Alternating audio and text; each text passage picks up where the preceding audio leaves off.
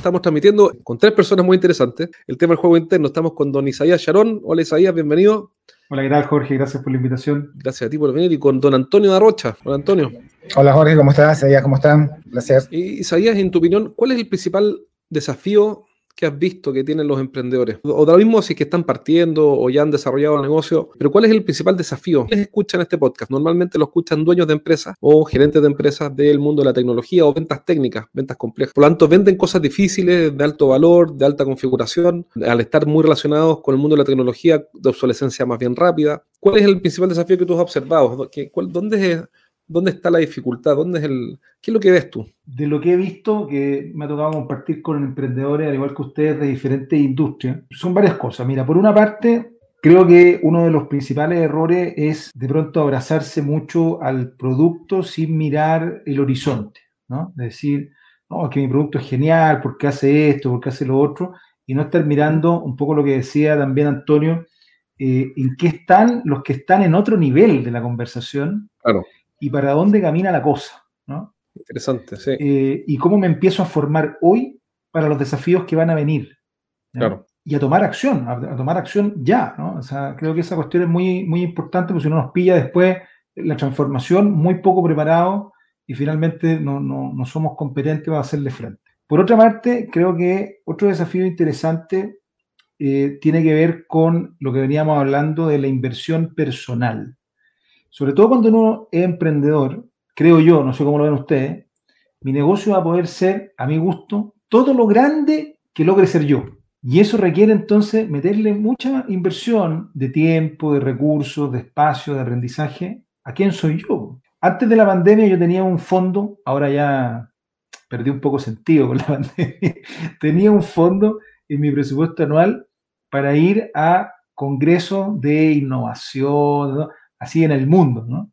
Entonces me iba a un congreso, a, no sé, a Boston, acá, allá, a, a parar la oreja, a mirar, a decir, a ver, ¿qué está pensando esta gente que está pensando para 20, para 30 años más? Y hacer esa inversión. Creo yo que eso es muy importante. Muchas veces los emprendedores eh, pecan a veces de, de, ser medio eh, apretados con la billetera porque, bueno, porque hay que administrar y tienen a veces esta, esta mentalidad más de lo escaso que de lo, que de lo amplio. Eh, para hacer esa inversión. Y lo tercero que te diría tiene que ver mucho con el, cómo nosotros visualizamos la estructura que vendrá. Eh, y aquí no me refiero a la innovación o al producto, sino que me refiero a la forma de trabajar. Yo recuerdo el 2019, en la, en la, en la empresa que yo dirijo, yo dije, oye, nos vamos a teletrabajo. Y el equipo me dijo, ¿cómo? No, si esa cuestión no funciona. No, no, no, no, pero que sea parcial.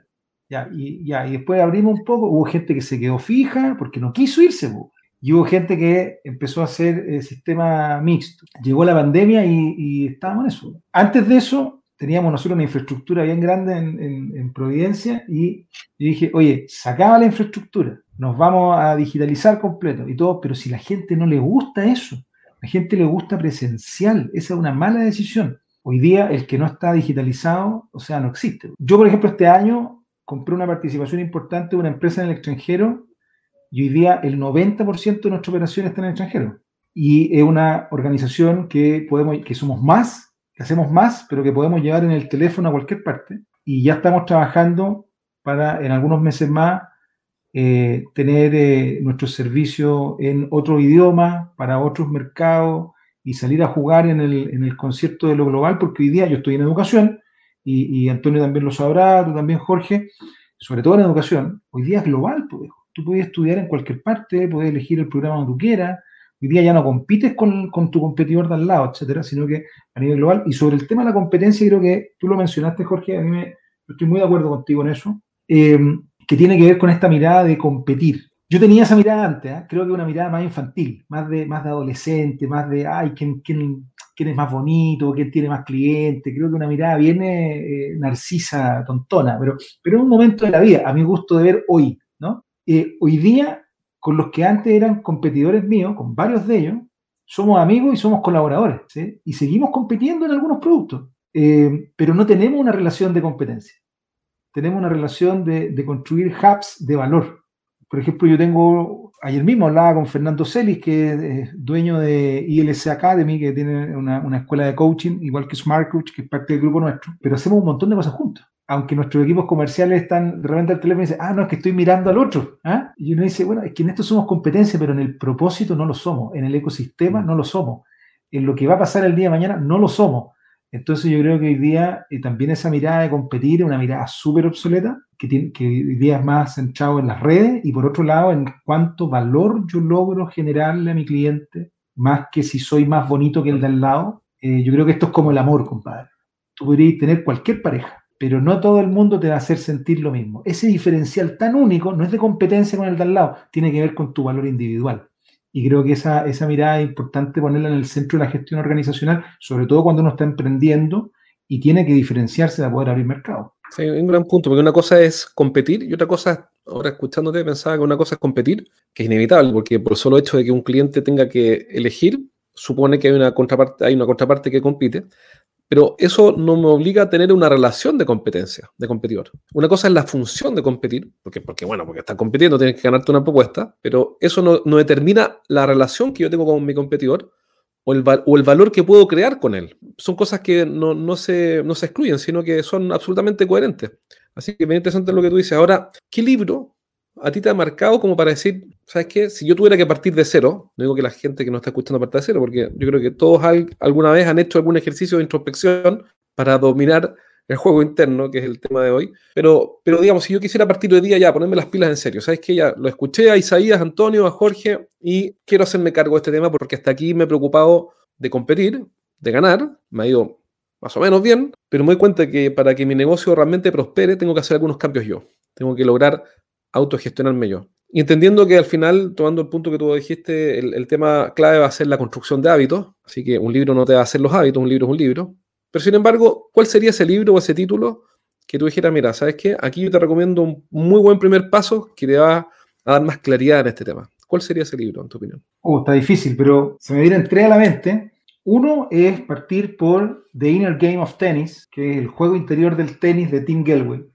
Porque si vamos a hablar de juego interior, Tomémonos ahí a, a que tiene una, al menos de las publicaciones famosas, la primera publicación muy masiva respecto a esta idea. El tipo, como ustedes sabrán, era entrenador del equipo de tenis de la Universidad de Harvard.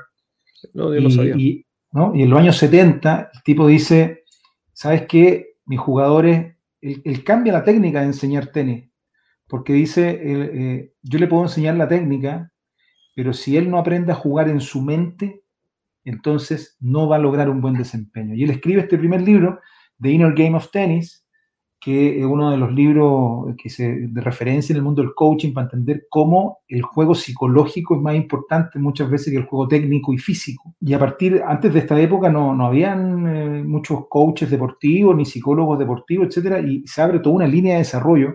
Hoy día nadie pensaría en la gente de alto desempeño no tener alguien que le trabaje la cabeza y no solamente la musculatura. O sea, eh, así que creo que ese libro es muy interesante. Fue tan exitoso que después lo pueden encontrar como The Inner Game of Golf. Después fue cambiando de deporte, pero el libro es el mismo. El original es, esto es como el de los de Kiyosaki. Te leíste el primero, te lo leíste todo. Si eres el gerente de una empresa de ingeniería, consultoría, coaching, tecnología o servicios para empresas, entonces este mensaje es para ti. Cada semana entreno a un grupo de gerentes en vivo. En estas sesiones aprende las estrategias más efectivas que conozco para hacer crecer sus negocios y siempre, siempre terminan la clase con ideas prácticas para implementar rápidamente. Y la buena noticia que tengo es que cada semana voy a sortear un asiento para una de estas clases sin costo. Regístrate ahora en eduventas.com y postula para participar en una sesión. Pide un cupo en eduventas.com. El otro que hablábamos de Clear, de James Clear, creo que es el nombre. Eh, hay uno muy bueno de Ricardo Caponi que se llama Felicidad Sólida, que es un libro a mi gusto precioso, el último libro de Caponi antes de que se murió, que nos muestra cómo se construye bienestar personal. Y creo que eso es fundamental para los proyectos que uno quiera. Y acá tengo que demostrar mi línea editorial más íntima, querido Jorge y Antonio, yo soy un tipo de fe, compadre. Yo creo que el texto bíblico siempre provee tanto de lo, de lo, miserable como de lo divino. en su historia de las bajezas como de las noblezas del humano, algunas líneas, algunas, algunas cosas que son buenas prácticas. Los proverbios, por ejemplo, no voy a tomar los proverbios, abrir cualquier página y con eso tienes para entretenerte varios años. Claro, yo estuve hace algunos años atrás en una cena comunitaria, yo participo en la comunidad judía, eh, y me tocó compartir mesa con, eh, con Leonardo Farca, y alguien en la mesa, esto lo cuento como anécdota, alguien en la mesa le dice, Leonardo, oye, eh, te felicito, eres un hombre tan generoso, que deja tan bien puesto el nombre de la comunidad, no sé qué. Y Farca le dice, no, no me felicites, porque dar es un excelente negocio, me decía el gallo. Cada vez que doy, algo pasa que esto multiplica. Sí, claro. Y, y tiene que ver con eso, ¿no? De repente uno encuentra estos empresarios, estos emprendedores que son avaros, pues, weón, caché, cagados, para decirlo en chileno, ¿no? Así, y uno dice, no, si la mejor forma, esto que estás haciendo tú, Jorge, lo que hace Antonio, es compartir, que darnos un tiempo y compartir. Y, con las cartas arriba a la mesa, sin calculadora, eh, eso multiplica muchísimo y hay varios principios ahí que sin duda yo creo que nos pueden ayudar. De hecho, creo que está en la escritura eso. De hecho, creo que está en la escritura, que Dios da, no me acuerdo el detalle, pero como 100 por uno, no me acuerdo el detalle, pero alguna vez lo leí. Sí, el mejor banco. El exactamente, exactamente. Oye, para ir cerrando, ¿cuál es la pregunta que hoy día no te hice y que te debería haber hecho? ¿Cuándo nos tomamos un café? Supongo. Exacto, exacto, sí. Eh, el café es más sano que la cerveza. Ahora yo también estoy con eh, manejando esos micro hábitos, ¿ah? interrumpiendo un micro hábito, de hecho. Ah, ya, o sea, volverás. Exacto, exacto. sí, no lo, no lo sé, Jorge, no sé si hay alguna pregunta en particular. Sí, insistir en esto que tú, la invitación que tú nos has hecho con Antonio a esta conversación, de poner el foco en lo que pasa en el partido de nuestra interna, ¿no? de, qué, en qué sintonía ando, cómo ando. Y hoy día mucha gente estaba, yo hace un rato atrás en una entrevista en radio, respecto a los impactos de la pandemia en la salud mental. Y esto ha golpeado muy fuerte a muchas personas en términos de su bienestar emocional, cognitivo, y, a veces estamos esperando de afuera que lleguen las grandes soluciones y necesitamos nosotros reparar en la interna lo que haya que reparar para poder eh, ser lo que somos, que somos seres creativos, que, que lo que decimos creamos, que lo que hacemos creamos, y que cuando nos desalineamos en la interna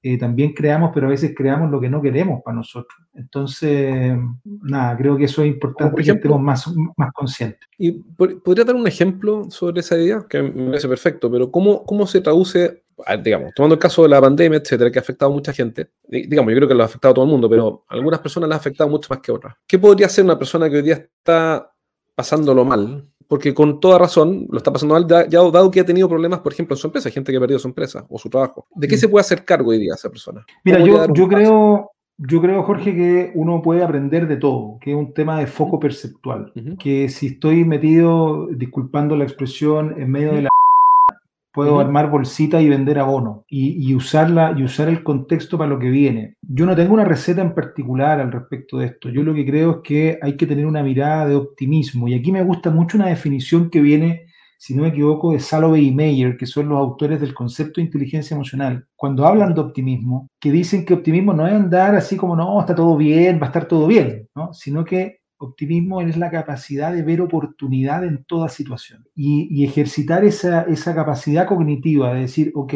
esto que tengo acá no me gusta, ¿qué puedo sacar que me sirva de esta situación? Yo hace muchos años atrás, muchos años atrás, Jorge, tuve una, una novia en Brasil. Entonces recuerdo, chico adolescente, weón, enamorado, toda la cuestión. Entonces recuerdo a mis papás que me decían, oye, pero eso no va para ninguna parte, weón. ¿ah? Está, muy requete lejos, weón. Y yo me acuerdo haberle dicho alguna vez a mi papá, weón, eh, oye, no importa, porque yo le decía, lo peor que puede pasar es que esta cuestión no funcione y que termine feo, pero me voy a quedar con otro idioma. Y así fue, weón. Y a, y a, partir de eso, yo hace años trabajo en Brasil, doy clases en portugués, en fin, y uno dice, oye, oye, pero terminó feo, sufriste. Bueno, pero es parte de la cuestión nomás, compadre. Pero pero me dejó una experiencia que recordar y un aprendizaje útil que usé. Yo tuve una empresa años atrás que me fue como el ajo, compadre, pero mal, mal, mal, mal, mal. Y cuando me dice, oye, fracasaste, yo le dije, no, no sé si fracasé, güey, pero fue un curso caro de cómo hacer empresa y hoy día me va mucho mejor. Entonces, ¿Tú, esa crees que todos los se conectan o no?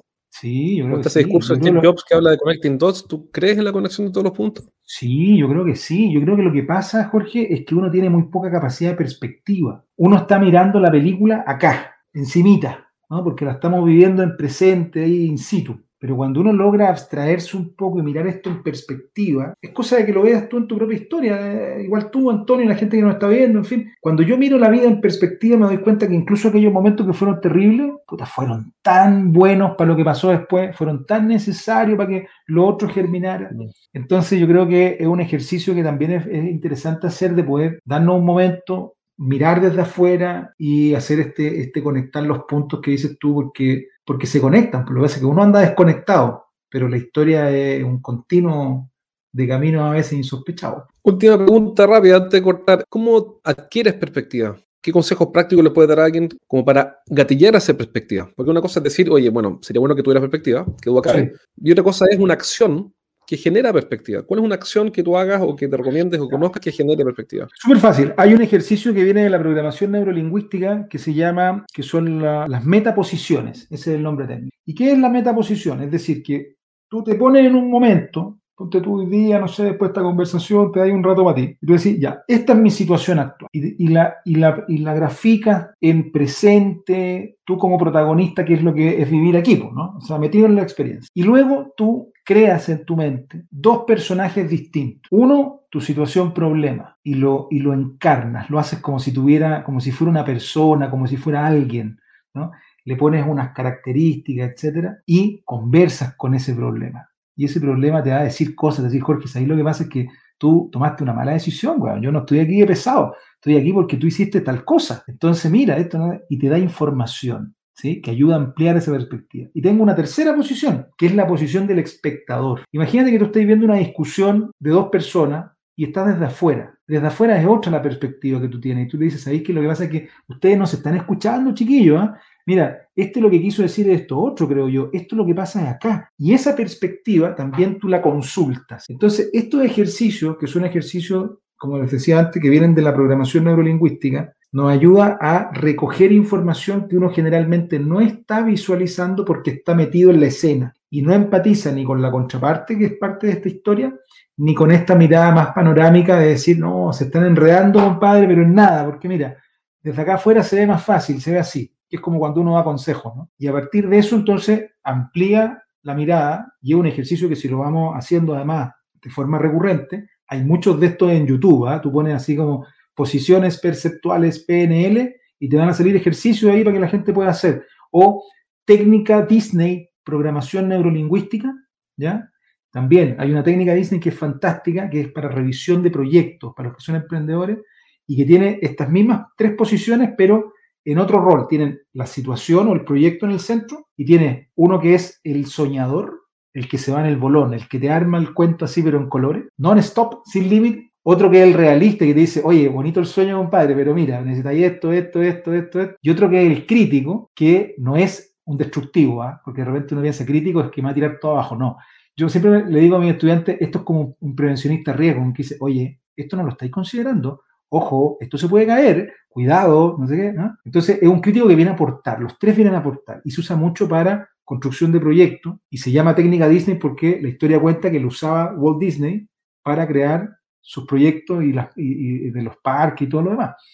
También lo pueden encontrar en YouTube, es muy sencillo de hacer y nos ayuda a ampliar la mirada y enriquecer nuestra visión. Súper, bueno, parece que a Disney le funcionó, así que voy a mirarlo más rápido. Excelente, muchas gracias Isaías por acompañarnos. Si alguien te quiere contactar o quiere saber más de los emprendimientos que estás haciendo, también de los, las certificaciones en coaching que haces, ¿Cómo te puede contactar? Sí, bueno, en redes sociales, yo siempre lo digo, Isaías Charón, todo junto, es con SH, en todas las redes, menos en Pinterest y en Tinder, en todas las demás me pillan, así que ahí nos podemos encontrar. Y en mi página web también, isaíascharón.com, ahí están los links también para la, si quieren estudiar coaching en smartcoach.global. Tenemos hartas cosas, así que es más fácil que me sigan a mí, yo estoy compartiendo de todas las marcas y ahí se pueden ir enterando. Buenísimo, muchas gracias nuevamente por venirse ahí a súper buen programa. Me voy con hartas notas acá, eh, con los libros que recomendaste, con el ejercicio de Disney y con varios consejos prácticos para manejar el juego interno. Así que muchas gracias a Isaías, gracias Antonio por acompañarnos también hoy día. Muchas gracias, muchas gracias a ambos. Un placer, Cuídense. un abrazo grande para los Gracias dos. por escuchar este programa. Chao, gracias Isaías. Chao, chao, gracias a ti.